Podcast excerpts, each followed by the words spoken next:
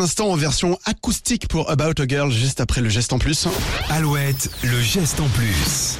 Et ce matin, pour ce geste en plus, il faut que je vous parle de trois étudiants qui ont créé un, filet de pêche naturel et 100% biodégradable. Euh, chaque année, c'est vrai, on retrouve 2000, euh, non, 640 000 tonnes de déchets dans le fond des océans. 640 000 tonnes de déchets dans le fond des océans provenant du matériel de pêche perdu en mer. Alors, ce filet va permettre de limiter la pollution. Ce filet biodégradable mettrait seulement un an à se dégrader en mer contre 600 ans pour un filet de pêche synthétique. Alors, on est sur une belle prouesse et l'idée plaît énormément. Ils ont gagné le premier prix et 10 000 euros à un concours pour lancer ce projet. On leur souhaite évidemment euh, de se développer au plus vite.